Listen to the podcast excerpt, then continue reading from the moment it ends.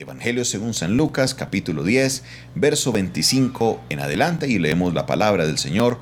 Con reverencia vamos a recibir lo que el Señor tiene preparado para nosotros. Evangelio según San Lucas, capítulo 10, versículo 25 en adelante.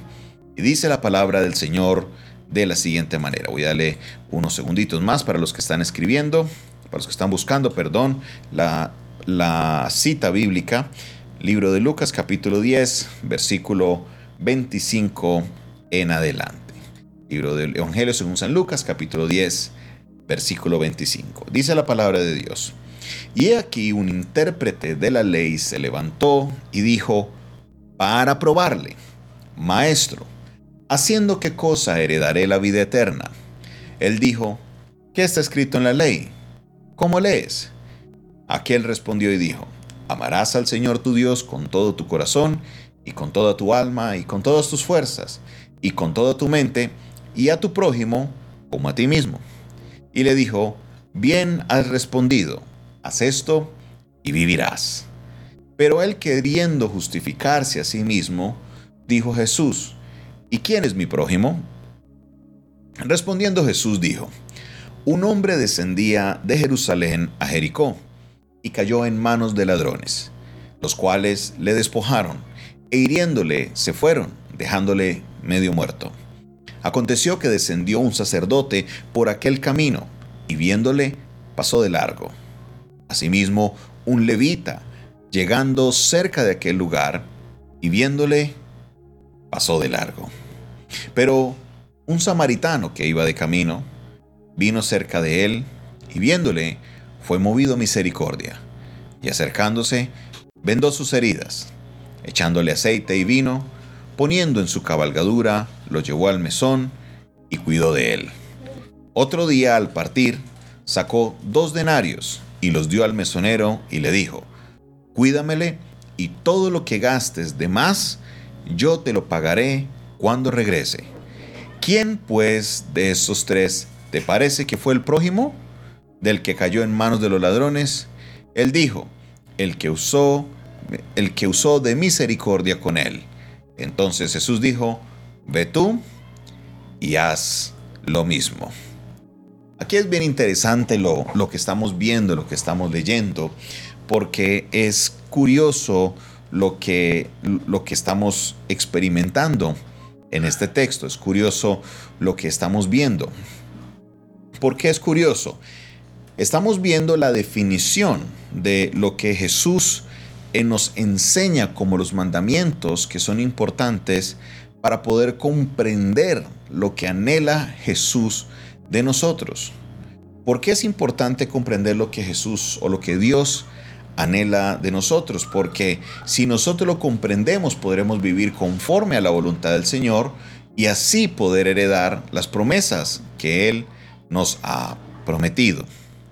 Acá en este texto estamos viendo cómo Jesús nos enseña quién es el prójimo, porque sí, es una pregunta que el fariseo que la dice, él debería haber sabido la respuesta a esta pregunta. Él no debería necesitar de que Jesús le explicara porque ellos, por su formación de la ley, recuerde que la persona que le pregunta no es una persona cualquiera, es una persona que conoce de la palabra alguien que conoce de la palabra, está docto en la palabra, sabe exactamente lo que es lo que se está escrito, no es alguien que desconoce lo que Dios requiere de cada persona. ¿Y por qué es importante comprender esto? Porque si nosotros comprendemos primero la naturaleza de la pregunta, la naturaleza de la pregunta no era de alguien que quería aprender, la naturaleza de la pregunta, no hay que darle mucha vuelta al asunto.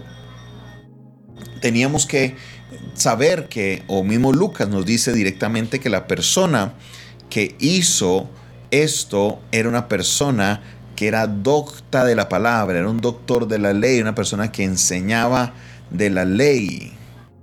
¿Por qué entendía eso? Porque esto nos da la intencionalidad de esta persona y esta persona definitivamente no quería aprender de Jesús, sino que quería era probarle.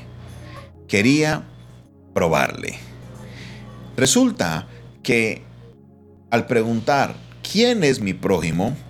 Viene una respuesta. Jesús aprovecha la oportunidad para no solamente eh, lograr responderle al fariseo, sino para darle una enseñanza a las personas que están a su alrededor.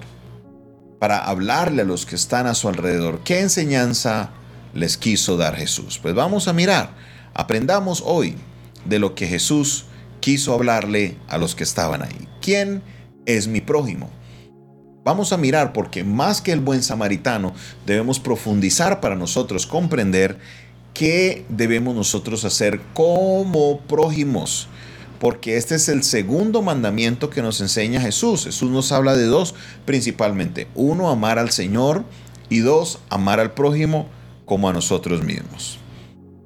Viendo lo que dice Jesús, él utiliza una parábola y dice, un hombre descendía de Jerusalén a Jericó y cayó en manos de ladrones, los cuales le despojaron e hiriéndole se fueron, dejándole medio muerto.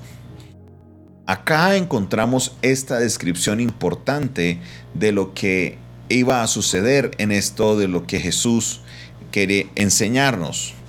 Arranca con una escena que es una escena, no se sabe en la época la inseguridad cómo era, no se sabe en la época qué tan difícil era eh, la situación de, de seguridad pública, pero definitivamente es algo con lo que nosotros, al menos hablando yo en el contexto de Colombia, podemos identificarnos mucho. ¿Por qué razón? Porque la inseguridad acá nos lleva a saber de que no es tan difícil, de que te roben. Es algo que pasa, es algo que sucede, son parte de las experiencias de la vida que suceden. La diferencia es que este hombre que queda, eh, lo robaron, dice el texto que quedó muy mal, lo despojaron, lo hirieron y se fueron y lo dejaron medio muerto en la carretera. Entonces pasan tres personajes.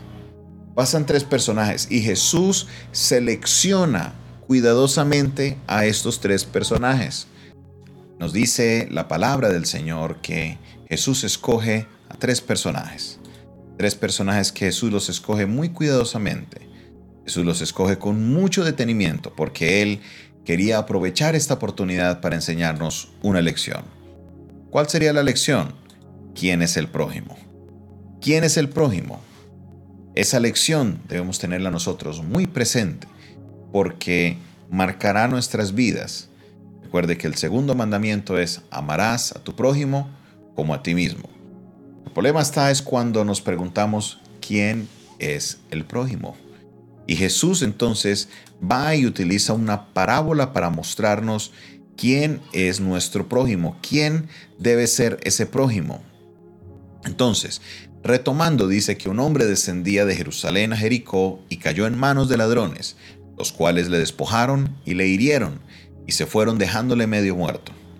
Aconteció que descendió un sacerdote por aquel camino. ¿Quién sería un sacerdote el equivalente el día de hoy?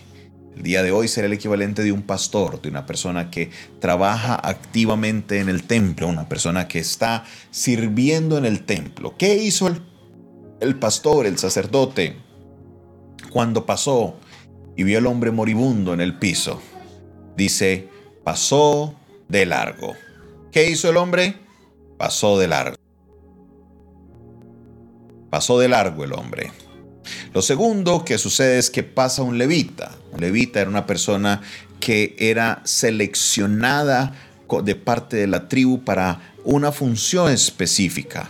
Y Jesús utiliza como segundo personaje al levita. Dice que el levita Pasó, asimismo pasó un levita y llegando cerca del lugar y viéndole pasó de largo. Un levita era una tribu que había sido separada para el servicio de Dios. Una tribu que debería ser ejemplar porque eran hombres y mujeres separados para el servicio de Dios. ¿Y qué pasó con el levita? Pasó derecho. Jesús escoge estos primeros dos ejemplos del mismo público al que él está hablando. Él está hablando a un público judío. Se encuentra ahí un maestro de la ley. El maestro de la ley debería saber que los dos primeros ejemplos debieron haberse comportado de una manera ejemplar. Jesús no dice nada, Jesús no dice hizo bien o hizo mal, Jesús simplemente plantea la historia, pero se introduce un tercer elemento. Se introduce el tercer elemento, la tercera persona, el samaritano. Para los que no saben quién es un samaritano, los samaritanos son parte del reino del norte en el antiguo Israel. El reino del norte se diferenciaba del reino del sur en una cosa. Ellos creían en el mismo Dios, creían en los mandamientos, seguían todo lo que Dios les pedía seguir excepto una cosa. Los judíos dicen, hay que adorar a Dios en Jerusalén, en el templo. Y los samaritanos era en el monte. Esa era la gran diferencia. ¿En dónde deberían adorar? La manera de adorar era la diferencia eran personas contrarias, personas que no nos cuentan la historia, los datos que tenemos, que un judío por no pasar por Samaria, daba una vuelta larga con tal de no tocar el terreno de los samaritanos, porque así se tenían de enemistad entre ellos. Bien sabemos de Juan capítulo 4 que nos dice Juan que los judíos y los samaritanos no se hablaban entre sí. Esta diferencia los llevó a separarse, esta diferencia los llevó a tener una enemistad, esta diferencia los llevó a creer que los, judíos creían que los samaritanos eran hasta inferiores, había una clase hasta de racismo en medio de ellos. Pero ¿qué pasó? Jesús dice que el tercera persona que pasa es un samaritano. ¿Y qué pasa con este samaritano? Versículo 33. Pero un samaritano que iba de camino vino cerca de él y viéndole fue movido a qué? A misericordia. Ay, aquí está pasando algo. Aquí empieza a suceder algo extraño, porque los dos primeros elementos, ellos no fueron movidos a misericordia. ¿Vieron lo que pasó? Y siguió derecho. Este que estaba aquí fue movido a misericordia y se detuvo. ¿Qué pasó? Y acercándose, primero lo que hace es vendó sus heridas echándoles aceite y vino y poniéndole en su cabalgadura, lo levantó, así como estaba de herido. Posiblemente entrando en un, en un problema para ellos porque para ellos no podían tocar sangre, pero al estar herido él tuvo que untarse de la sangre para poder limpiarlo bien, pero él prefería ayudar a su prójimo. Se tuvo que ir a hacer seguramente un ritual de purificación porque entró en contacto con las heridas de la persona que estaba en el piso. Le echó aceite, le echó vino, lo levantó en la cabalgadura y lo llevó a un mesón, a un lugar donde cuidarían de él.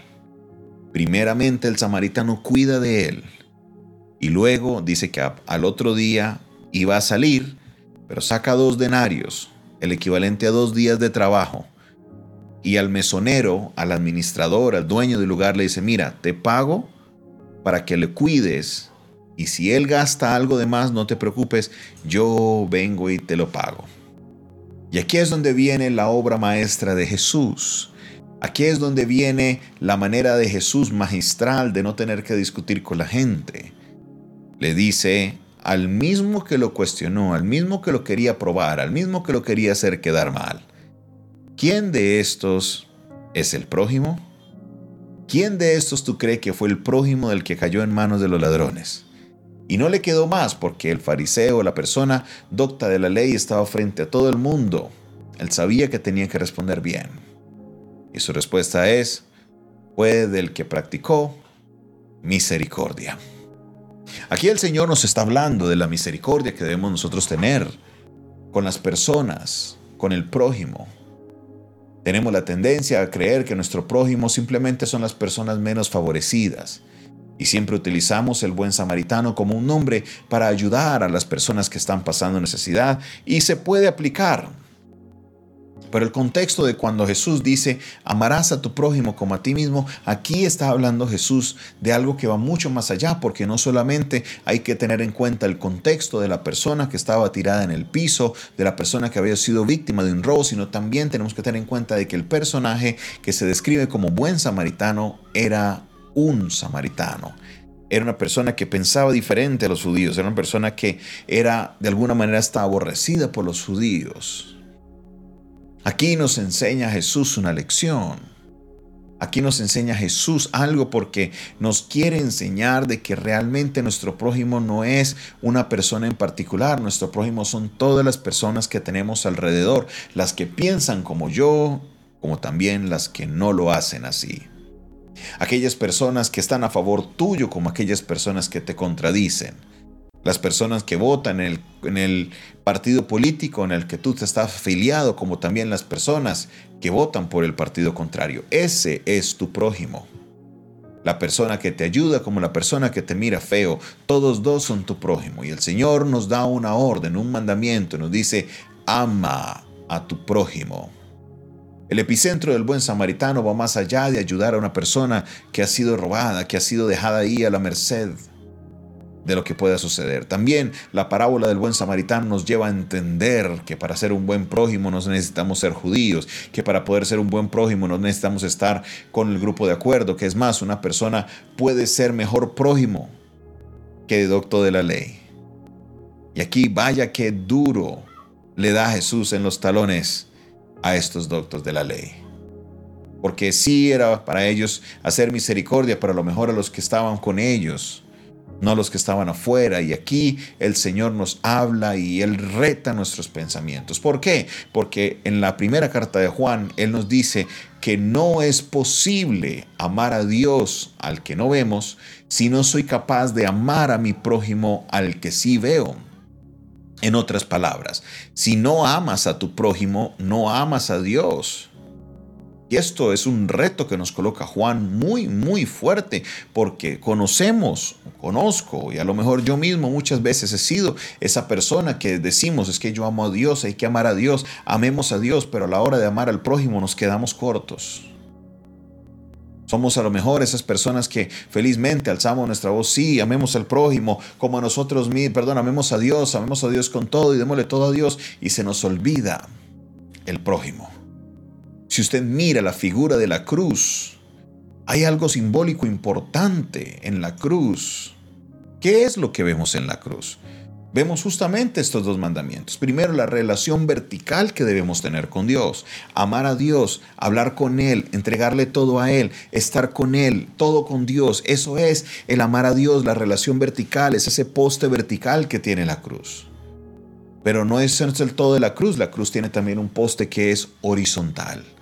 Y esa es la relación con los que están al lado mío, con aquellos que son mis prójimos, son mis prójimos no por su nacionalidad, no por su estrato económico, no por su partido político. Son mis prójimos no porque usan el mismo corte de cabello, porque les gusta la música que a mí me gusta o porque estamos en el mismo estrato demográfico.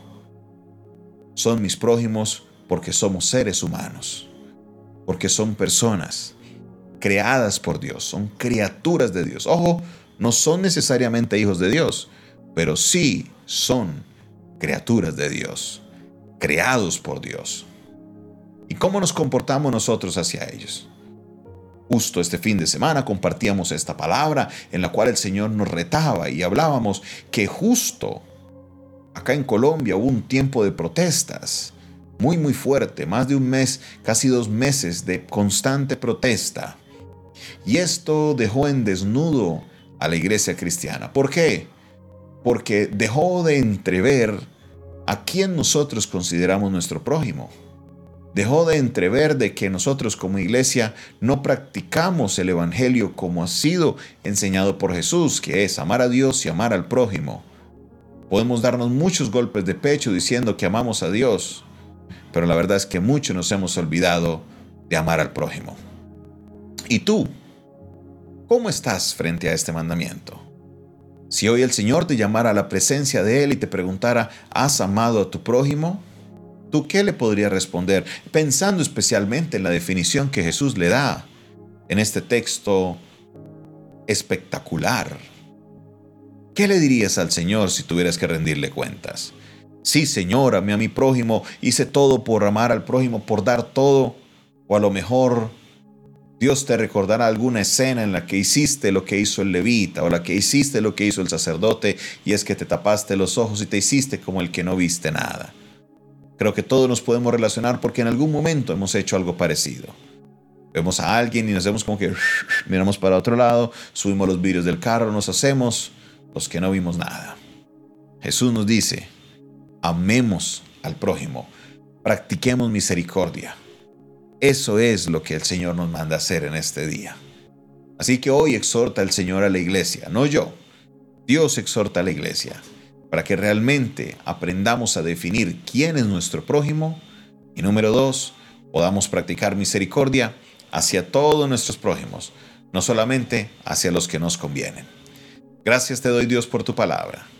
Gracias te doy Señor porque tu palabra nos reta, nos impulsa y nos guía Señor a vivir conforme a tu perfecta voluntad.